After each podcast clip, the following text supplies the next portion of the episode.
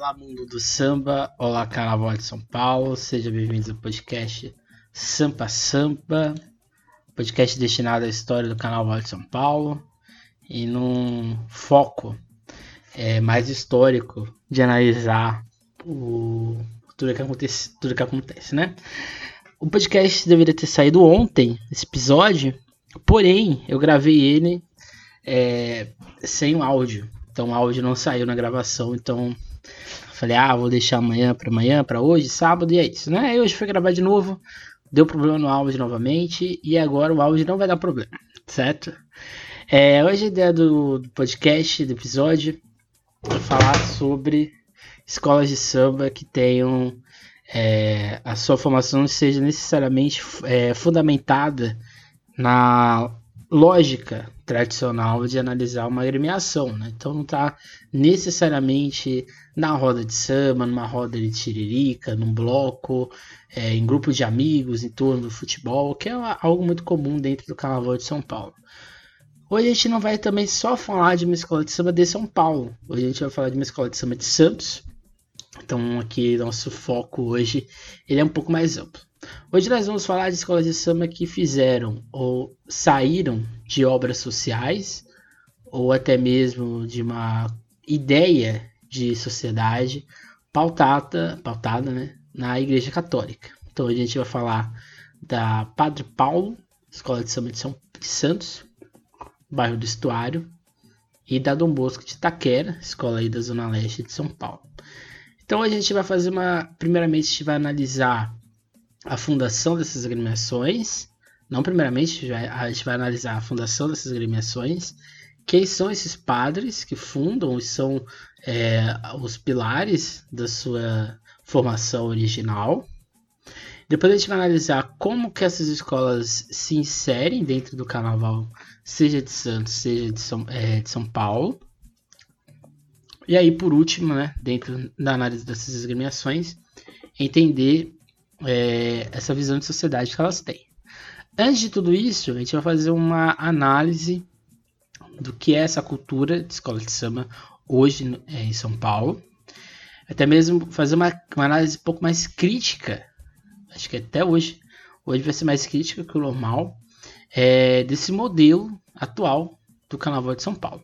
Então a gente vai pegar Dom Bosco, né, mais especificamente é o exemplo maior aqui para entender São Paulo, mas a gente também vai entender a, a Padre Paulo como é, essas escolas, ou como o carnaval, ele não precisa necessariamente ser padronizado para ele ser um carnaval atrativo. Então, então, estamos muitas das vezes acostumados dentro do carnaval com uma realidade macro. Né? Grandes alegorias, enormes contingentes de pessoas, valores exorbitantes é, de ingresso e assim por que visam né, um lucro pré e pós-carnaval. Se a gente for pegar o Sambódromo de São Paulo, nos últimos cinco anos para cá, o que a gente mais tem observado é o aumento desses é, super camarotes, né? São espaços. É, não, eu não diria nem que é um espaço para assistir desfile, né? Porque onde eles estão inseridos não dá para assistir desfile de maneira alguma, né? Mas principalmente esses mais pequenininhos, né?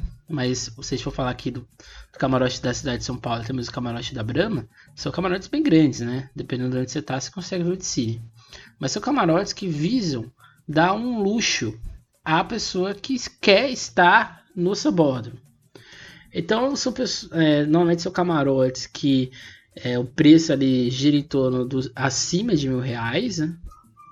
Para você estar tá ali acompanhando os desfiles. É, você tem ali bebida, comida e assim por diante, né? Então tudo ali já está incluso. Mas eu, eu, não diria que essas pessoas estão ali porque elas estão interessadas necessariamente nas escolas de samba, nos seus enredos, nos seus sambas. Elas estão ali porque elas querem consumir esse carnaval. Não só esse, os camarotes, tá? Esses camarotes, né? A gente pode também colocar aqui nesse bojo aqui às vezes pessoas que estão na cadeira de pista, às vezes até mesmo pessoas que estão nas mesas de pista, até mesmo naqueles camarotes, né, que são é, que você compra na liga, nem sempre as pessoas que estão ali, elas estão ali para assistir o desfile, né, elas estão ali para estar dentro do Carnaval de São Paulo, dizer que estão estavam ali, né. Isso não quer dizer que as pessoas talvez não tenham interesse em carnaval, não, não estou querendo dizer isso. Mas se a gente for pegar. É, eu, eu, eu sempre vou na, na, cadeira de pista porque eu tiro foto do carnaval, né? É, e, e, ali eu, eu, tenho uma possibilidade de chegar no horário que eu acho mais interessante, né? Até porque quando assisto de Cília, eu chego no hotel, faço toda a análise, é, a gente passa as fotos para o computador, é, passa né, uma visão ali do que for aqueles desfiles, até mesmo para minha pesquisa. Então, é, a cadeira de pista é mais cômodo, né? Que eu posso dormir e ficar né, um tempo muito grande sem ter que chegar no sambódromo para ter um lugar bom na arquibancada. Mas eu, na experiência própria dentro da cadeira de pista, eu percebo que as pessoas que estão ali, a maioria das vezes não sabem nem o que está acontecendo, né? Então, isso, é, isso faz parte dessa ideia de, de lucratividade. Isso tem um lado bom, porque de certa forma há uma estrutura um pouco melhor, né? Se, é, pessoas reclamam da estrutura de Sambódromo, mas se a gente for analisar o que era o Sambódromo uns 10 anos atrás, era muito pior do que é hoje, né? Então, é, isso estrutura melhor o, a, o que é o carnaval, né? Você tem um, uma, é, uma organização no entorno de São Paulo que é muito boa, é, eu diria que é a melhor do Brasil, melhor até mesmo que do Rio de Janeiro. Você tem uma organização muito grande né, de logística do Udicile. As escolas, de certa maneira, apresentam é, desfiles de uma qualidade visual muito interessante, muito bonita. É, não necessariamente é, auditiva, né? Porque os sambas são horror horrorosos ultimamente. Mas é, isso cria né, um, um ambiente interessante mas ao mesmo tempo ele é um pouco gélido, ele é um pouco pálido, né? um pouco frio. Porque, porque querendo ou não, é, as escolas têm que, têm que vender, né? têm que ap apresentar aquilo que as pessoas estão esperando delas. E o que, que elas estão esperando das escolas de samba? Exatamente qualidade. Estão esperando desfiles grandiosos. Desfiles em que tem ali os famosos bonecões se movendo. É, pedraria, né, fazão e assim por diante. Então as pessoas compram um produto. E a boa parte da renda, né, se a gente, fosse colocar isso tudo num, num único grupo, e se a gente fosse analisar tudo que é vendível e consumido do carnaval, a gente percebe que as pessoas que estão dentro desses camarotes, estão dentro desses espaços mais privilegiados, pagam muito caro para estarem dentro desses lugares. Então, a partir do momento que elas vão e elas vêm um desfile de pouca qualidade, elas vão estar interessadas nisso, elas não vão querer consumir. Então, podemos perceber, portanto, que mesmo dentro de uma tradição e de valores culturais que são compartilhados, o carnaval contemporâneo, ou até mesmo esse carnaval pós-contemporâneo, né? Eu diria que esse carnaval ali, a partir da, da homogeneização da pasta, que acontece a partir de 2016, não consegue ter espaço para outras visões culturais e de valores sobre o carnaval além dessa superestrutura, ou seja, uma busca de hegemonia de uma realidade única de produzir o carnaval. E aqui não é não problema a escola ser uma empresa, não, não é um problema. Até porque toda escola tem que ter CNPJ, toda escola tem que apresentar contas, todas as escolas têm que fazer isso e é obrigação delas. O problema é você trabalhar a sua comunidade como se fosse apenas um espetáculo. Quando eu ouço um dirigente dizer, ah, eu desfilei com regulamento debaixo do braço, eu fico bastante incomodado, porque é, será que ele está tendo consciência do que ele está falando, ou será que ele está dizendo isso apenas porque ele acha que essa é a nova é uma realidade que tem que ser aceitada, né? Por que será que é, os dirigentes, né, que eu acho que pode, pode colocar todas as escolas de samba da liga, é porque os dirigentes aceitam né, estarem dentro dessa padronização. Porque por mais que as escolas sejam individualizadas, por mais que elas façam N é, diversos trabalhos sociais assim por diante, do que adianta você fazer tudo isso, né? Se quando chega na hora de Siri, você faz esse padrão, esse arroz com feijão e acabou, né? Só porque você está com o regulamento significa que você está fazendo um desfile culturalmente dizendo bom de qualidade? Tenho minhas dúvidas, né? Então a crítica que a ideia desse podcast é fazer e pegar aqui a Dom Bosco e a Padre Paulo como exemplo é de mostrar como você pode estar dentro desse mundo é, louco que é o Carnaval e ao mesmo tempo você manter sua essência ou você manter aquilo que você acredita. Então, então aqui a gente vai falar da Padre Paulo e da Dom Bosco. São escolas que têm nos seus mitos fundadores, né, se a gente for pensar, padres, né, o Padre Paulo e o Padre Rosalvino. E esses dois vão gerar que é, né, que são essas duas agremiações. Em A Cultura no Plural, Michel de Certeau, historiador francês, aponta que em determinado momento algumas redes culturais podem apresentar uma certa padronização para satisfazer um certo setor em determinada sociedade. Não que isso seja um problema, porém, tal satisfação uma clientela coloca um certo rigor sobre o que se buscar, que no caso do carnaval se aproxima de nós enquanto público, e querendo ou não, paga e consome algo, né? Consome, paga, querendo algo de qualidade, né? Principalmente as pessoas que não estão dentro do universo carnavalesco. Assim é inegável que, em nome dessa cultura, se criam aspectos que saem de sua concepção original e a transformam em show, e não necessariamente um carnaval.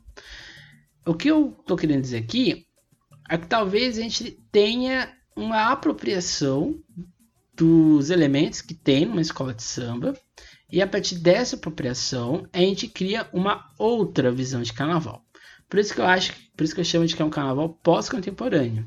Carnaval contemporâneo, a gente pode dizer que começa ali no Anhembi, né? Ali no, no, meio da década de 80 e diante. E acho que esse carnaval ele se encerra em 2016, né? Em 2016 a gente tem aquela revolução da evolução, que nem uma escola tira 10, nem a campeã. E a partir de 2017 a gente vai ter uma robotização é, do Carnaval de São Paulo, né? As campeãs é, desse, desses desfiles, né? Gente pega as entrevistas dos dirigentes, dos membros, eles vão dizer, desfilei com regulamento parte do braço. Então, ou seja, é esse carnaval pós 2016 que a gente vai ter essa padronização, a gente vai ter esse modelo único de ver o carnaval. Que não tem nenhum problema é um modelo bem interessante, né? A gente que acompanha a escola de samba, a gente vai ali pela escola de samba. A gente não vai pelo que ela necessariamente está produzindo. A gente quer ver o que ela saiu, né? É, projetou durante o ano inteiro. A gente não quer saber se vai ser de. Eu, pelo menos, né? Não quero saber se vai ser de péssima qualidade, de baixa, ótima qualidade. Quero ver o que aquela escola de samba tá ali, até porque ela estar desfilando já é um, um ato muito interessante de resistência. Então, o que aqui quero dizer é que dissociar o carnaval de sua espontaneidade e de seu recurso mais potente, que é o riso, e a subversão da ordem, estamos, na verdade, apolitizando ou esvaziando uma premissa da cultura, que é de se impor sobre aspectos políticos hegemônicos e de colocar outra realidade social perante nossos olhos.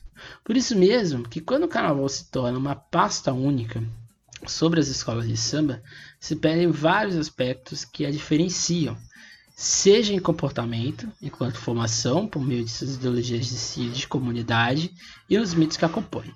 Portanto, talvez o que temos hoje não seja necessariamente um carnaval, mas um espetáculo teatral, musical e artístico em geral que se utiliza da escola de samba para produzir um lucro. E aqui precisa principalmente os grandes dirigentes, né? dos grandes setores né, que estão ali. É, você não pensa que uma empresa como a Ambev ou uma empresa como a Crefisa está ali porque ela está interessada na cultura brasileira. Ela está ali, pode estar tá interessada, mas ela está ali principalmente porque ela acha que aquilo ali vai dar lucro e ao dar lucro ela vai é, projetar a sua marca e assim por diante, né? Então, de certa maneira, é, esse novo modelo de carnaval Esquece assim as práticas e comportamentos de solidariedade em comum que regem o samba. Isso vale principalmente para esse carnaval de São Bódromo, né? Se a gente for pegar o carnaval, né, o investimento em São Paulo, ele acaba, né, em grande quantidade, no acesso 1. Se a gente pegar no Rio de Janeiro, o, o investimento no carnaval, ele só vai no especial. Mesmo assim, em algumas escolas, né? A gente sabe que algumas escolas ficam ali deixadas de lado. O que, que isso mostra? Isso mostra que existe um. se cria, né? E acho que é o grande perigo da Liga, da Liga SP, é de você criar escolas que vão se tornar, ao longo do tempo, intocáveis. E não intocável no sentido que elas nunca vão perder, elas nunca vão cair. Não. É no sentido que quanto mais você incentiva, ou quanto mais você é, direciona esse investimento para as escolas da elite, você está buscando o quê? aquilo que eu acabei de dizer, né? Uma qualidade, uma qualidade para o público que consome. Meu pensamento, acho que essa lógica deveria ser ao contrário. Acho que as escolas que têm pouco orçamento deveriam receber maior benefício, seja da prefeitura, seja de, de onde for.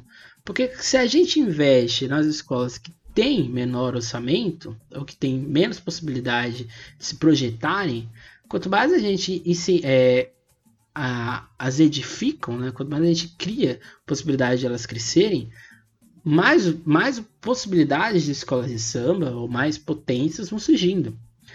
A lógica é o contrário, né? A lógica é inversa. A gente investe mais nessas escolas que têm projeção, que têm renda e assim por diante, tem público.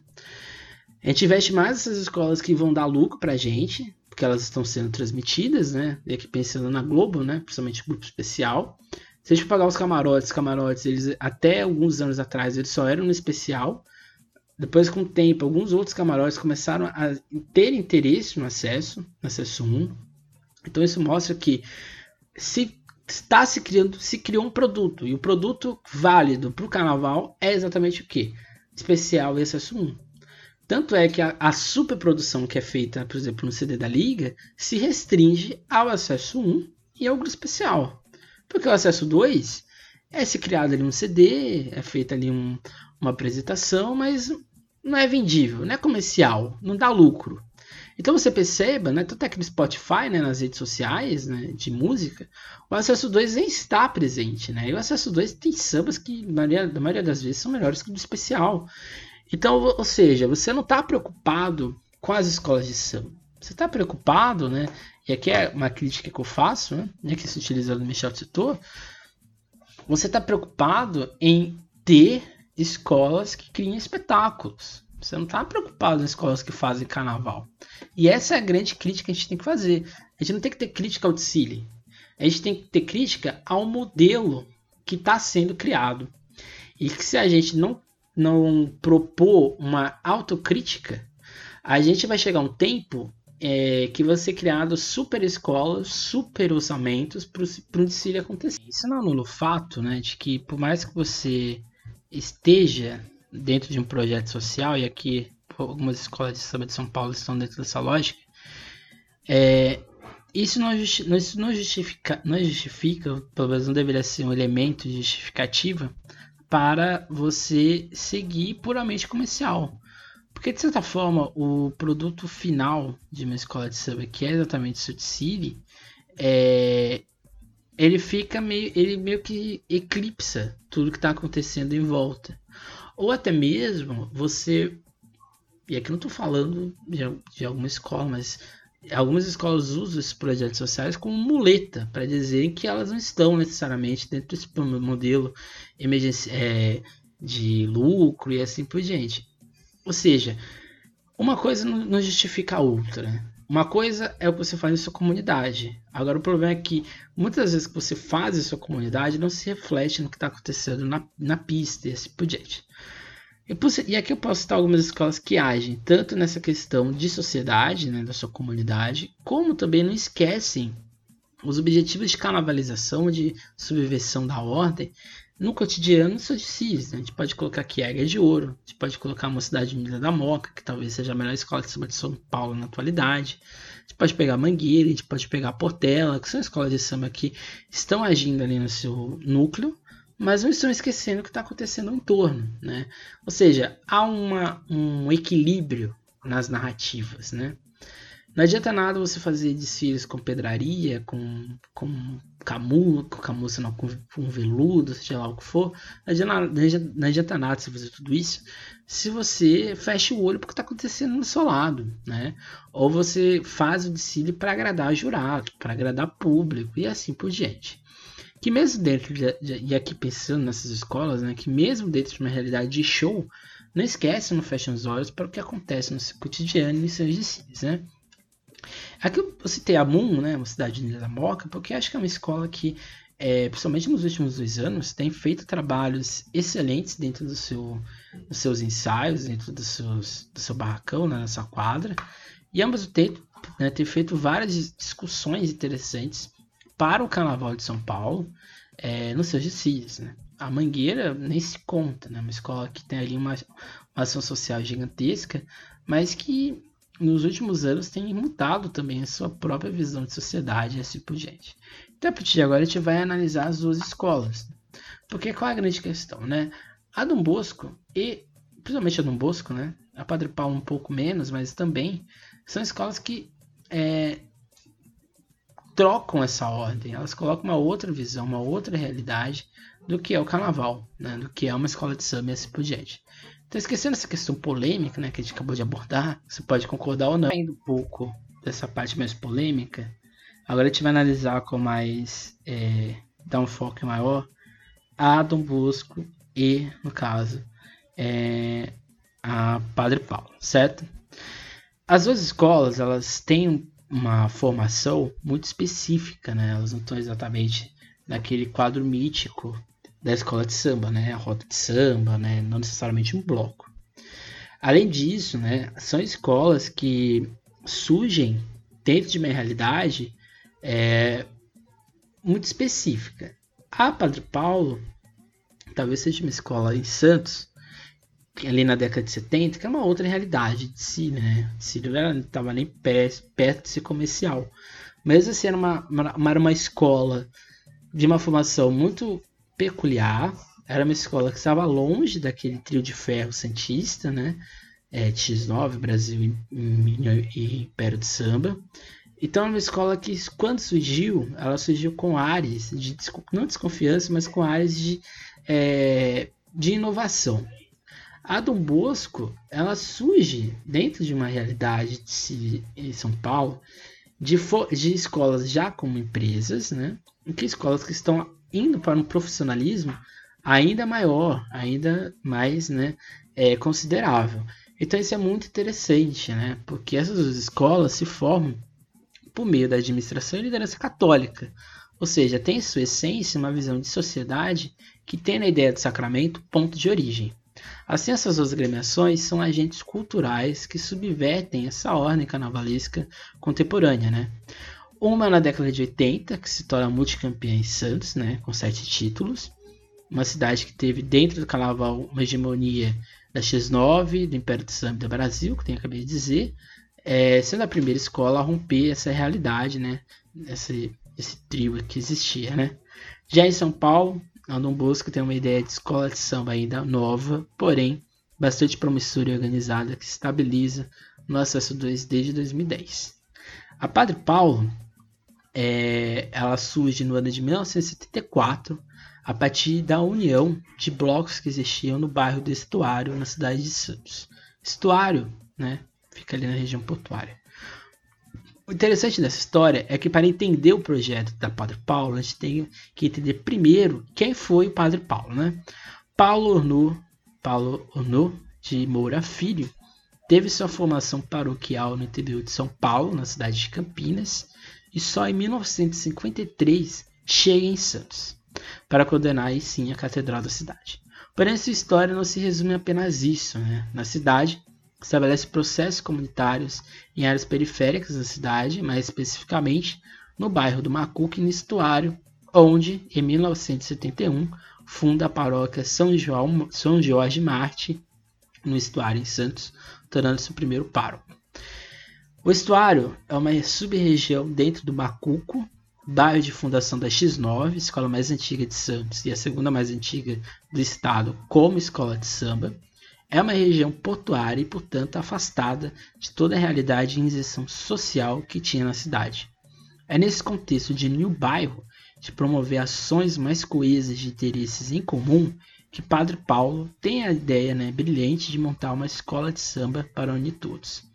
Quem nunca foi em Santos, o estuário ou a região do Macuco, né, é uma região portuária, então é uma região de moradia, né, principalmente nessa década, né, década de 70 e 80, de estivadores.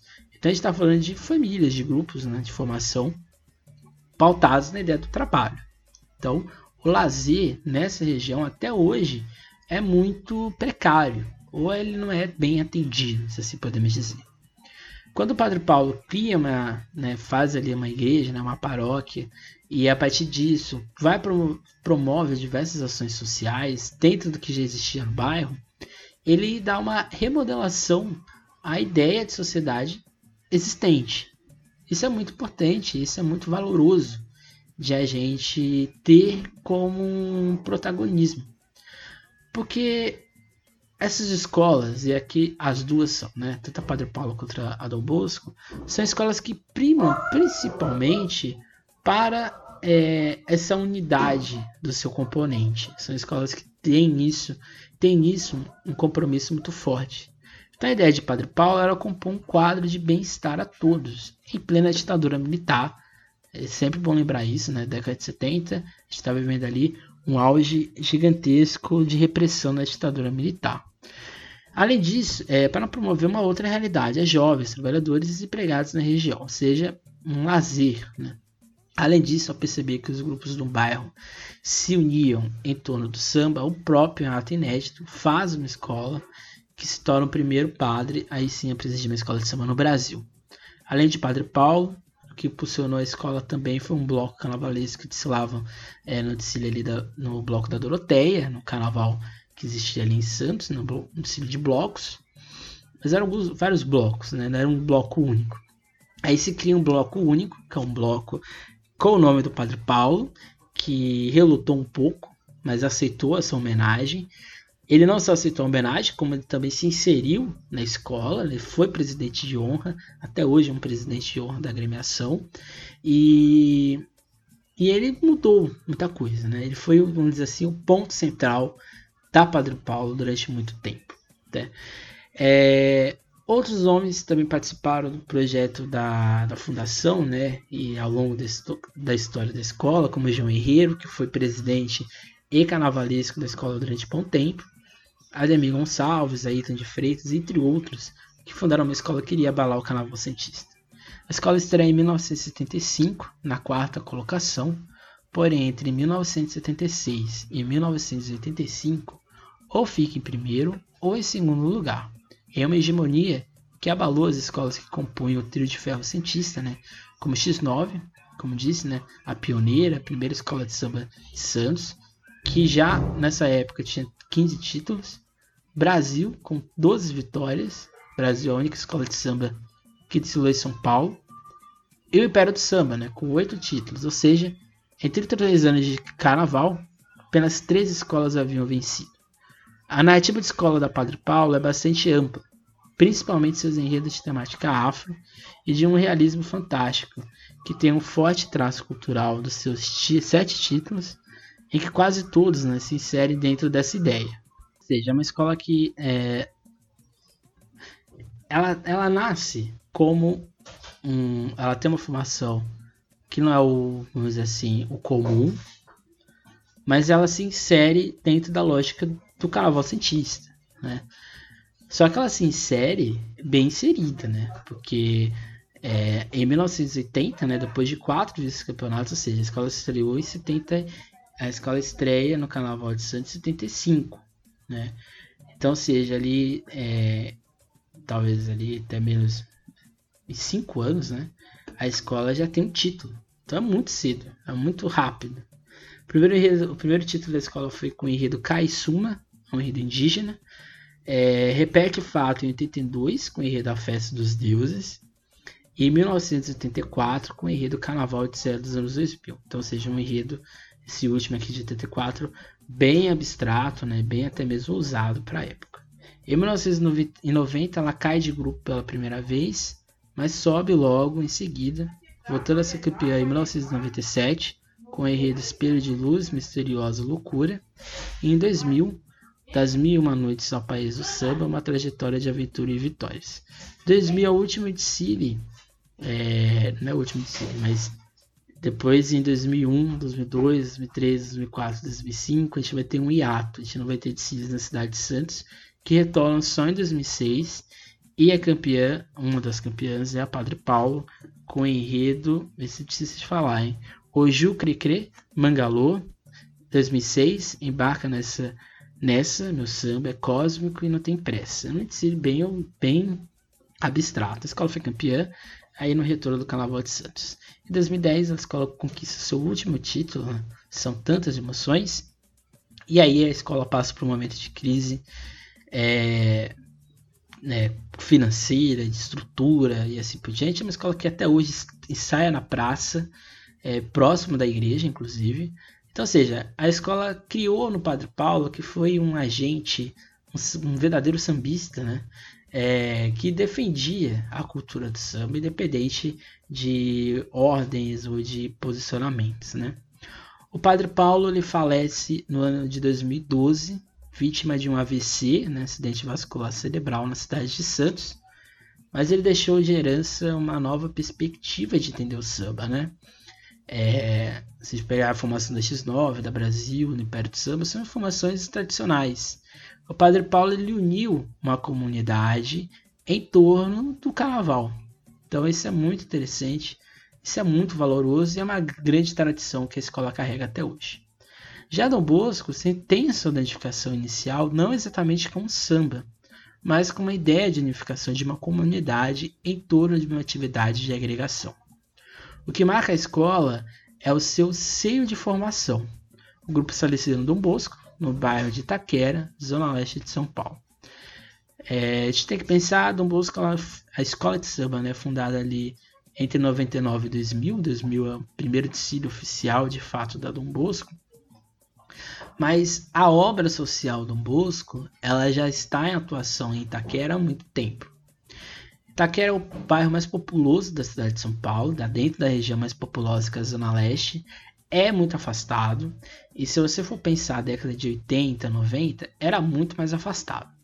Então a obra em si do, do Dom Bosco, né, da região, é, rearticula muita coisa, né? É, remodela uma outra é, é, de carnaval. Né? O, assim como o Padre Paulo, o Padre Rosalvino, ele coloca na escola de samba um fator de unidade de diferentes grupos. Então, tá ainda dentro daquela lógica tradicional, porém aqui é uma outra lógica ainda um pouco mais abrangente.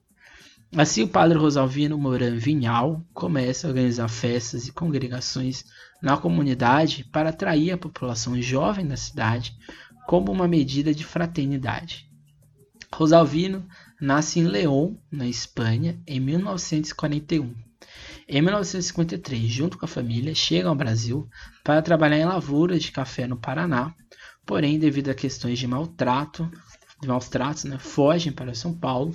E em 1955, então jovem Rosalvino adentra e é acolhido pela Ordem Salesiana, obra essa né, que ele segue, né, com preceitos da obra, né, na vida de Dom Bosco, né, santo né, e padre grande filósofo também da Igreja Católica. Neste contexto, o senhor Rosalvino conhece o padre Décio Bono, que faziam trabalhos aí sociais. Sob uma influência, sob, né, sob influência, decide entrar no seminário e desde a década de 1980 começa a atuar como padre no bairro de Itaquera, em regiões né, diversas. Ele não, ele não chegou exatamente em Itaquera, ele passou por outras regiões de São Paulo, mas em Itaquera na paróquia de Nossa Senhora Aparecida, ele assume um compromisso de levar para essa região, para a região leste, uma ideia de igreja, uma igreja renovada, além de uma igreja renovada, uma obra social, além de uma obra social, um projeto de inserção de jovens dentro do campo de trabalho, no campo da cultura e assim por diante. Então, se o, o padre Rosalvino, ele é um grande intelectual, da São Paulo contemporânea. Eu diria que ele é uma das pessoas mais importantes dentro do bairro de Itaquera e também dentro do Carnaval de São Paulo, porque ele coloca, ele, ele revoluciona de certa maneira, indiretamente, né? A Dom Bosco é uma escola revolucionária. Talvez se você torce para Dom Bosco, né, você tem que assumir isso. É uma escola revolucionária. É uma escola que é, reconfigura o Carnaval de São Paulo, reconfigura que é uma escola de samba. É uma escola profundamente jovem, né? jovens ali do projeto social, mas mais do que isso, né? É uma escola que tem uma narrativa muito própria, muito interessante, inclusive, né? Junto a essa comunidade, Padre Rosalvino inaugurou projetos sociais com crianças carentes, objetivando desenvolver trabalhos culturais, esportivos, além do cultivo né, é, de, uma, de uma nova perspectiva de inserção dentro dessa realidade. Ah, o projeto social ele tem dentro dele vários outros grupos, né? além do profissionalizante, você também tem o ciclo social, que estão ali as atividades culturais e esportivas. A partir da construção de um barracão, funda a obra social, que viria a se tornar hoje né, existente obra social Dom Bosco. Atualmente a associação atende mais de 7 mil pessoas por ano, realizando projetos sociais e cursos profissionalizantes na região ali de Taquera e, e próximos ali, né? Então, ou seja, é, é uma remodificação, né? É, é você pegar esse público que teoricamente pode se sentir desmotivado e você, por meio do carnaval, criar um modelo de unidade e até mesmo um modelo de atrair mais jovens para a obra social, porque é uma realidade que acontece. E assim, em 2000, nasce a Dom Bosco de Taquera, a escola de samba, originada de um projeto social. A Dom Bosco traz duas realidades, né? De um lado, todo o trabalho social empregado pela comunidade e os preceitos de sociedade de mudança dessa realidade promovida pelo padre Rosalvino, e do outro lado a resistência de uma comunidade que não quer ver no carnaval algo positivo, como aponta uma das integrantes da escola em entrevista à revista Enfoque, do grupo salesiano Dom Bosco no ano de 2017. Ela diz o seguinte: muita gente acha que é só baderna e confusão, mas não é. Somos uma escola bem organizada que sempre, fez uma, sempre faz uma oração antes de desfiles e ensaios e leva para a avenida toda a disciplina e respeito que aprendemos e praticamos aqui na obra. Então você perceba é, que o ponto ou denominador comum na Dom Bosco é a obra social. É esse caráter de fraternidade que é oriundo da Igreja Católica e que se remodela para a exerção do jovem no campo de trabalho, cultural e esportivo. Então você perceba que não é uma escola que tem um projeto social. A escola em si é um projeto social. E é isso que as, esco as escolas de samba de devem assumir. Não é você ter apenas um projeto social e você esquecer, é, criar um abismo. Né? Existe projeto social, existe carnaval. As duas coisas não se convergem. Não. É possível você ser ter um projeto social, você ser um projeto social dentro do seu desfile. E acho que essa é a grande diferença da Dom Bosco de Taquera para outras escolas. Então, assim, a escola possui uma identidade que mescla aspectos dessa religião católica, no sentido de sua filosofia de harmonia e fraternidade, e que se reflete seus enredos, tendo até a atualidade o Padre Rosalvino como seu presidente. E aqui é a grande diferença, né? O Padre Paulo, ele era uma espécie de elo de união na Padre Paulo em Santos. O Padre Rosalvino, ele é a Dom Bosco de Taquera, né? ele é o grande baluarte, ele é o grande é, conhecedor da escola, mesmo em tese não sendo sambista, né? como seria o originário né? dentro de um carnaval. Então, Dom Bosco é uma escola muito peculiar. Assim como a Padre Paulo, não possui necessariamente uma quadra, onde seus ensaios acontecem ou no ciclo social ou na quadra da, da escola, né, né, dentro do grupo salesiano Dom Bosco, o que não diminui a qualidade da agremiação. Né? Quem aqui nunca visitou a Dom Bosco, visite. Um lugar bem acolhedor, um lugar de que você percebe que tem uma energia diferente ali dentro de uma ideia de escola de samba. Mesmo tendo passagens pelo especial no acesso 1, a agremiação possui uma narrativa bastante condizente com sua identidade. A maioria de seus enredos funciona como mensagem de alerta à sociedade sobre diversas questões do cotidiano, desde poluição, uso indevido de drogas, educação e respeito entre os povos, até enredos de cunho religioso, como São Francisco, Dom Bosco e outras passagens da Bíblia. Ou seja, é uma escola modelo de como se manter dentro de uma da sua realidade e identidade, porém sem perder sua premissa, e fazendo a dobradinha projeto social e escola de samba um espaço grande de reflexão, com enredos até mesmo críticos, como o de 2008 sobre as mulheres negras, enredo intitulado Brasil um Jardim de Rosas Negras, quando a escola foi campeã do grupo 3 é, pela primeira vez, primeira e única, né, porque ela depois nunca mais voltou. É, em 2004, sobre as questões, é, sobre os malefícios, malefícios da ganância e da globalização, enredo de 2014 intitulado Da Criação Triunfal ao Caos Atual, SOS, A Terra pede paz, amor e união aos homens de bem. E o enredo, por exemplo, sobre, de 2018, né, sobre lideranças é, em busca de paz e harmonia, né, bem-aventurados homens e mulheres de boa vontade. E 2019, né, sobre a juventude na década de 70 e 80, né, paz e amor e revolução, juventude em transformação. Ou seja, é, é uma escola que dentro do carnaval se estabelece no grupo 1 desde 2010, mas, é, mas se tornou protagonista. Né? Isso é interessante a partir de 2015. Poderia ser uma escola que simplesmente poderia desfilar por desfilar, mas ela ao longo do tempo percebeu que poderia ter algo mais. Né? Hoje a escola é uma, uma das potências do grupo do acesso 2. É uma escola perigosíssima. É, escolas que estão mais tradicionais que estão aí no grupo no grupo 2, como Nenê, Peruche, Imperador, é, não podem achar que elas sejam é, superiores a qualquer uma dessas escolas. Inclusive, acho que a Dom Bosco tem mais estrutura e tem mais condições de fazer bons desfiles do que essas três que eu citei hoje.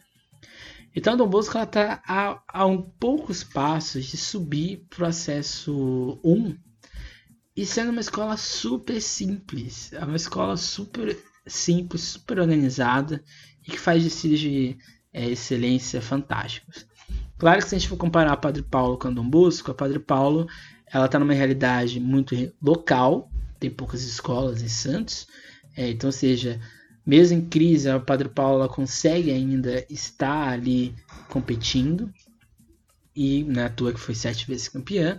A do Bosco não, ela está numa realidade ali de quase mais de 70 escolas de samba, então um grupo, uma realidade de disputa um pouco maior, mas mesmo nesse, nesse carnaval super competitivo de São Paulo, ela consegue fazer frente, né, diversas escolas, né, nos diversos grupos que ela passou. O estudo dessas comunidades, portanto, se insere em uma construção sócio-histórica por elas produzidas em visualidades as mais distintas do panorama, do panorama histórico brasileiro, constituindo espécies de ilhas de história dentro de suas realidades, uma pluralidade de contextos que são necessárias à compreensão dos comportamentos observados, aqui citando Jacques Ravel, historiador francês. A análise dessas comunidades torna-se relevante uma vez que podemos perceber suas interpretações enquanto escola de samba, e além disso, de suas visualidades sobre o Brasil como uma experiência de um indivíduo, de um grupo, de um espaço que permite perceber outras diversas modulações particulares de uma história global, local, regional e assim por diante. Então essas duas escolas, elas criam uma outra possibilidade de se chegar é o carnaval. Você imagina se todas as comunidades, todos os grupos né, paroquiais brasileiros se tornassem escolas de samba. Seria algo fantástico, né? Eu ainda, quem sabe no futuro a gente não tem aí escolas de samba oriundas né, de projetos sociais dentro de grupos católicos, né? A gente tem as escolas oriundas de, de torcida de futebol, né? Ou de grupos carnavalescos de futebol, porque a gente não pode ter escolas oriundas de obras sociais, né? É, seria bem interessante. Então, dessa maneira, ao longo do tempo, as escolas de samba contaram e recontaram constantemente suas histórias e a história do Brasil, principalmente por meio do samba enredo, principalmente acima de tudo das suas histórias. O samba e oração feito por essas agremiações, seja no estuário ou em Itaquera, vão além do religioso e constroem uma outra perspectiva cultural acerca da escola de samba e do carnaval. Não são escolas comerciais, são a realidade de entender o cotidiano que as tornam verdadeiras comunidades e aqui com C maiúsculo. Ou seja, e aqui terminando com o Michel de Setor, não existe política cultural sem que situações socioculturais possam ser articuladas em termos de forças que se defrontam e de oposições reconhecidas. Ou seja, cabe a nós saber se, assim como essas escolas, né, aqui a Dom Bosco e a Padre Paulo, nós teremos fôlego de confrontar essa realidade de poder existente. Não adianta nada te dizer que a nova é cultura se a gente produz uma cultura artificial. É, não adianta nada a gente entender ou a gente querer dissociar carnaval de poder político, né, uma política cultural, se a gente não entender o que é uma escola de samba e o que ela tem que produzir. E ela não tem nem que produzir nada, né? ela tem que apenas é, estar ali resistindo e existindo. Então, a ideia do podcast de hoje é exatamente entender essas duas escolas. Então, a gente pegou aí a Dom Bosco e a Padre Paulo, mas principalmente a Dom Bosco, para entender e fazer aqui uma crítica a esse modelo é, social que as escolas de samba produzem, principalmente no seu campo cultural. Talvez não, não exista um carnaval, exista um espetáculo. E não tem nenhum problema, né? A gente vai lá, a gente gosta. Mas é, a, gente, a gente sente falta de algo mais. A gente, falta, a gente sente falta de uma perspectiva um pouco mais ampliada, certo? Se Deus quiser, né, pegando o, a origem dessas duas escolas, a gente espera que isso sim muda. E essa mudança tem que partir da gente. A gente não pode esperar que os dirigentes, a liga, decidam mudar as coisas, não. A gente tem que promover, é, dar a voz, fazer, sei lá, se você é comunicador, comunique sobre isso. Se você é líder de uma escola de samba, propõe essas discussões. Eu uso aqui esse espaço que eu tenho para fazer essas mudanças e acho que isso é uma coisa que tem que ser coletiva, não pode ser, não pode partir de alguém, certo? Então é isso. Meu nome é Emerson Porto Ferreira, é mestre em carnaval, doutorando em carnaval também. É, de seguir nosso Instagram e Facebook, né? Emerson Carnaval SP. É, lá tem fotos e outros cards.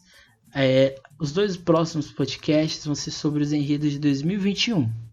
Então, primeiro podcast primeiro episódio sobre os enredos de 2021 ou 2022, ou do próximo carnaval, já que provavelmente não teremos carnaval em fevereiro, é, vai ser sobre o enredo da Colorado do Brás, sobre Carolina Maria de Jesus. Deixa eu fazer uma análise aí de como a escola está vendo Carolina de Jesus, quem é Carolina de Jesus, como ela já foi falada em outros DCs, e traçar um quadro histórico da Colorado do Brás dentro dessa temática de negritude. É isso e até mais, gente. É, como disse, de seguir a gente no Instagram, no podcast e outras outras plataformas aí para vocês é, aprenderem ou modularem novas visões sobre o Carnaval de São Paulo. Se tiver alguma crítica, se tiver alguma sugestão, mande mensagem para a gente que a gente pode aí fazer outros episódios dentro do que vocês acham interessante. É isso e até mais.